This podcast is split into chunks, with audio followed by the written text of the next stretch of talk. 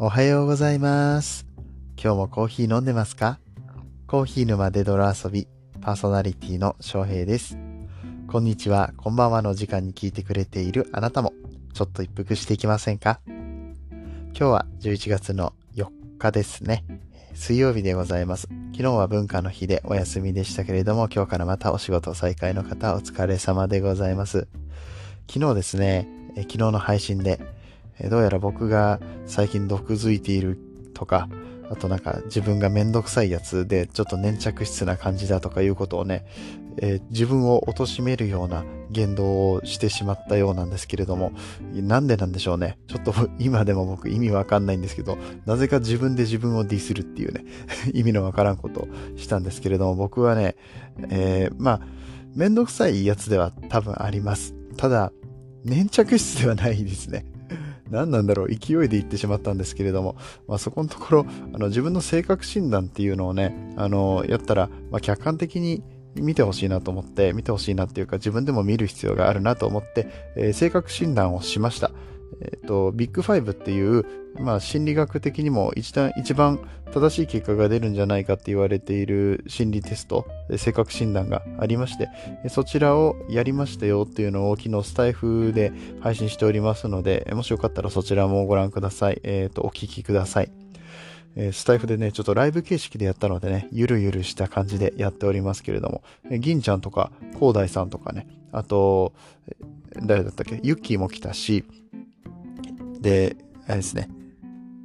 ジロちゃん、ジロちゃん、ごめん、ジロちゃん名前が出てこなかった。えージロちゃんとかも、えー来てくれたので、えーちょっと面白い感じの回になっておりますので、えっ、とね、スピンオフという感じで聞いていただければ嬉しく思います。えーさあ、えー今日のテーマはですね、コーヒーのエンターテインメント性というところを話していきたいと思います。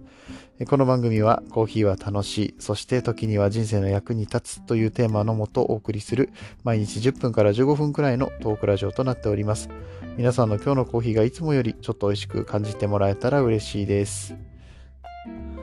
さてさて今日のテーマなんですけれども、周平先生ね、どもりの周平先生が次に来るジャンルはエンタメだとかいう発信をされていまして、で、さらには銭湯女子のちいさんが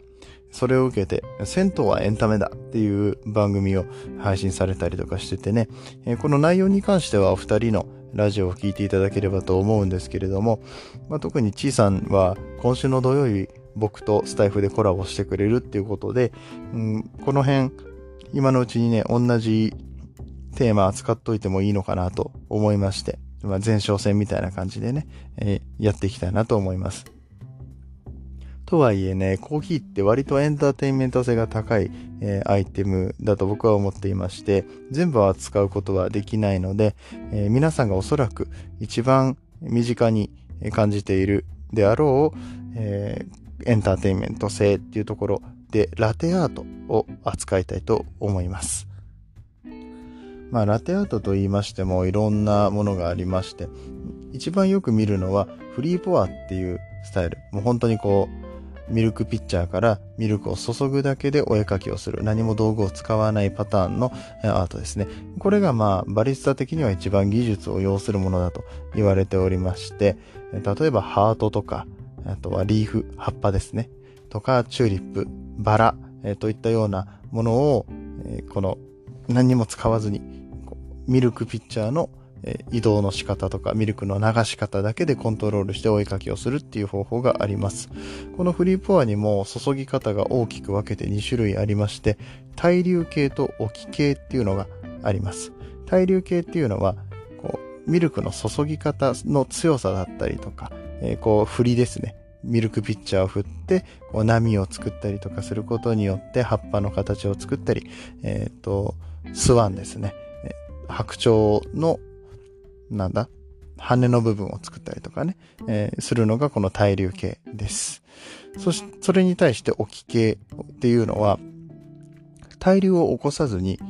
ミルクのこの泡の部分を本当にお絵描きみたいな感じで、エスプレッソというキャンパスの上に描いていくっていうようなイメージのものです。これで例えば有名なのはペガサスとか、あとはライオンとか、狼とかいうものを描くことができちゃうんですよ。本当にお絵描き。だから絵心がないとできないのかなともちょっと思うんですけれども、えこういう注ぎ方があります。この対流系と置き系というのは、えー、どういうふうに使い分けるかというと、もちろん注ぎ方もそうなんですけれども、スチーミングミルク、スチームミルクのスチーミングの仕方によって、泡をどれぐらい入れるのかそれによってミルクの硬さっていうのが変わってきますから、えー、注ぎ方とこのミルクの硬さをうまいこと調整して、この上手なラテアートの絵を描くというような技術なんですよね。えー、それだけ皆さん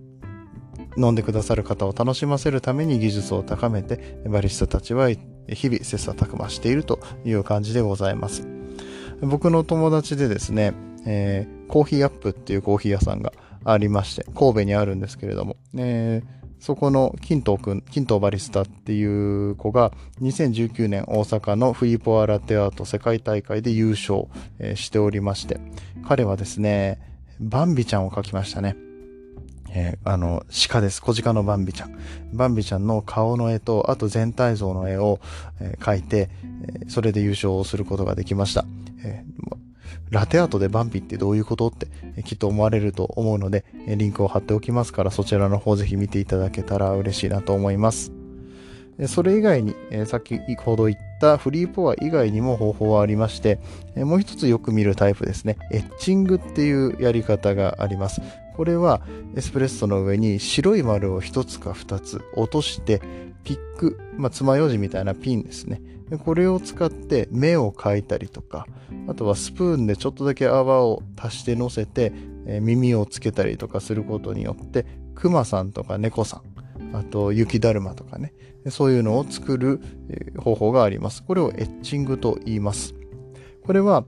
あまりスチームミルクのクオリティに依存しないんですので、えー、書きやすい。書きやすいっていうか、こう、白い丸さえ落とせれば、あとはもう、爪楊枝で絵描いてるだけっていうものもあったりとかするので、そこまで技術を要さない。絵心はもちろん必要なんですけどね。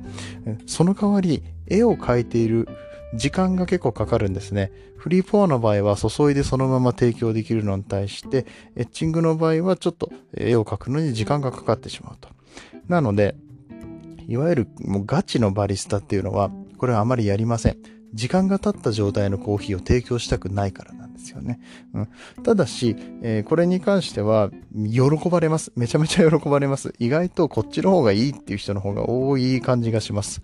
僕がちょっと会社でたまたまお客さんにプレゼンをする機会がありまして、まあ、ラテアート、うん僕下手なんですけど、僕なりにちょっとラテアートを使ってね、えー、プレゼンをしたわけです。で、最初スワンを出したんですよ。でその時は、へえ、みたいな感じだったんですよ。それが、あの、猫ちゃんを描いて出してあげたら、え、これ、これ翔平さんが作ったんですか？みたいな感じですごい食いつかれて、あ、結局みんなわかりやすいお絵描きが好きなんだなと思いました。えー、何が言いたいかって言ったら、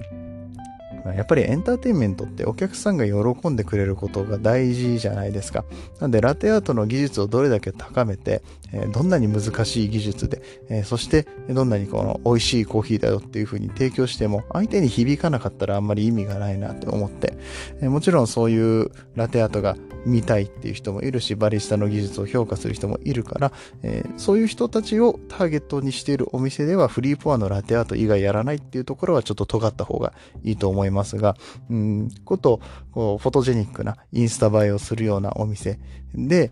まあ、例えばカフェって言っても食べ物とかも一緒に提供してたりね、ケーキとかもあったりとかして、全体的に可愛さをメインでやっているようなお店であれば、全然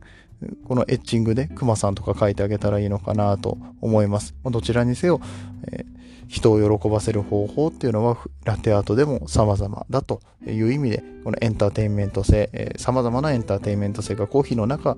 でもある、ラテアートの中でもそういうものがあるっていうことをお伝えできたらなと思いました。あとはですね、変わり種なんですけれども、3D アートですね。えー、泡にちょっと、えっ、ー、と、何を入れるんだったかな。あ、すいません。何も入れなくていいみたいです。硬い泡を作れば、えー、ちゃんとそのフォームをね、こう立体的に乗せることができるみたいです。えー、なんかそれをキープするための素材っていうんですか、みたいなのも、カフェ向けに開発されて、僕そういうの展示会で見たこともあるんですけど、売ってますけれども、基本的には、あこのミルクだけ硬くしてあげれば作れるみたいです。が、結局これもやっぱり、んじゃあその硬くしたミルクって美味しいの？っていうところがありますよね。うんまあ、かといって、この 3D アートが受けないかって言ったら、このモコモコしたのが可愛いって言って、それが大好きな人たちだっているし、それを売りにしているカフェだってあるわけですよ。あとは最近だと機械でプリントをするプリントラテっていうのがあります。ものすごく細かい絵を、え、描くことができるので、うん、これはもう人間の手ではまあまず無理だろうっていうプリントですからだって、このコピー機でプリントするのと同じようにカフェラテのこの表面に絵を描くことができるんですね。で、これが例えば、えー、どっかの電車の博物館で電車、リニアモーターカーかなんかをプリントしたラテとかが売ってたりとかして、それはもう子供さんにめちゃめちゃ喜ばれてね。子供さんが欲しいのは、あの、決してその、ハートとかリーフじゃないじゃないですか。スワンとか書いてあって。やっぱり喜ばれない。喜ばれないわけじゃないけど、新幹線と比べたらどっちって言ったら新幹線でしょうと。まあ、そういったところでもね、やっぱりそれぞれ、えー、必要な場面えがあると思います。エンターテインメント性を、えー今後もね、このコーヒーの業界でね、え広めていくことによって、できるだけこうハードルを下げて、たくさんの方がコーヒーに興味を持ってくれたらいいなと思う、そんな次第でございます。といった感じでね、終わっていきたいと 思います。うん、特に今日はオチはございません。なんか今日はちょっとええーって言ってるシーンが多かったのでね、これはちょっと悔しいかな。なんかね、最近、この終わりがけに自分の反省をするっていうの、僕の中でブームになっておりますけれども いかがでしょうか？僕のね、喋り方がね、ちょっと聞きづらいわ、みたいなのあったらどんどん ね、愚痴とかクレームもコメントでお寄せいただいたら嬉しいです。あとですね、最後に告知をさせてください。えー、先日月初宣言、え、させてもらいましたけれども、月初宣言とは全然関係のないことをやることにいたしました。えー、それはですね、え2つありまして、1つ目は Kindle 本を出版します。できれば今月中に出版したいと思ってます。できればとか言ってちゃダメだね。もう今月中に出します。えー、で、本を出すという行為はね、えー、僕の中では50ぐらいになったらね、50歳、60歳になったらなんか自分の本1冊ぐらい出せたらいいなとか、えー、思ってたんですけれども、なんかどうも最近はそういう流れじゃないみたいだし、結構簡単に出版できますよ。うん。もう、だったらもう出しましょうと。もう僕は今出すしかないなと思ったので、え、まだ何も決まっちゃいないんですけど、何を書くかも決まっちゃいないんですけれども、本は出します。え、それが一つ目のお知らせ。で、もう一つは、え、歌を歌います。これこそね、本当にね、あの、ツイッターの流れでね、そうなってしまったんですけども、えー、ヒマラヤで配信されてる2歳さんが、えー、なんか、歌ってたんですよ。で、あの、スーパーノーバっていう曲で僕が、あの、先日紹介したやつですね。えー、コーヒーに合うシチュエーションと、えー、歌っていうことで、そのスーパーノーバのアコースティックバージョンが合うんじゃないかキャンキャンプの時とかにね、そんなんされたらめっちゃいいですよねって言ったら、なんと2歳さんが歌ってくれて、まあそれがめちゃめちゃ良かったんですよね。もうすごい良くて、僕はもう3回ぐらい聞いたんですけど いや、良すぎて。うん、なんで、あそれがいいなって、僕もちょっと歌う好きだし、で、まあギターもまあ弾くんですよ。だからなんか歌いたくなっちゃったな、みたいなこと言ってたら、あまあちょっといろいろな 流れがありまして、えー、じゃあ歌ってくれよと。歌ってくれよっていうかね、これ言い出したのはユッキーなんですけど、そう、まさか僕の推しのアイドルに押されるっていうね、謎の現象が起こっているわけなんですけれども、うん、あの、ちょっと楽しみみたいな、そいついつみたいな感じになってるから、えー、まあ、今月中にね、スタイフで、えー、僕の歌を 配信します。これめっちゃ恥ずかしいな。うん、あの、なんか若干黒歴史になりそうな気もしなくはないんですけれども、まあ何事もね、挑戦ということで新しいことどんどんやっていきたいと思います。いや、本当にね、えー、みんなのおかげであっという間に充実した一年が終わりそうなんですけれども、まだまだ11月ということで、一日一日大事に、えー、過ごしていきたいと思います。皆さんも、えー、お仕事、えまたね、それぞれの活動頑張っていただけたらいいなと思います。えそれでは今日はこれで終わっていきたいと思います。バイバイ。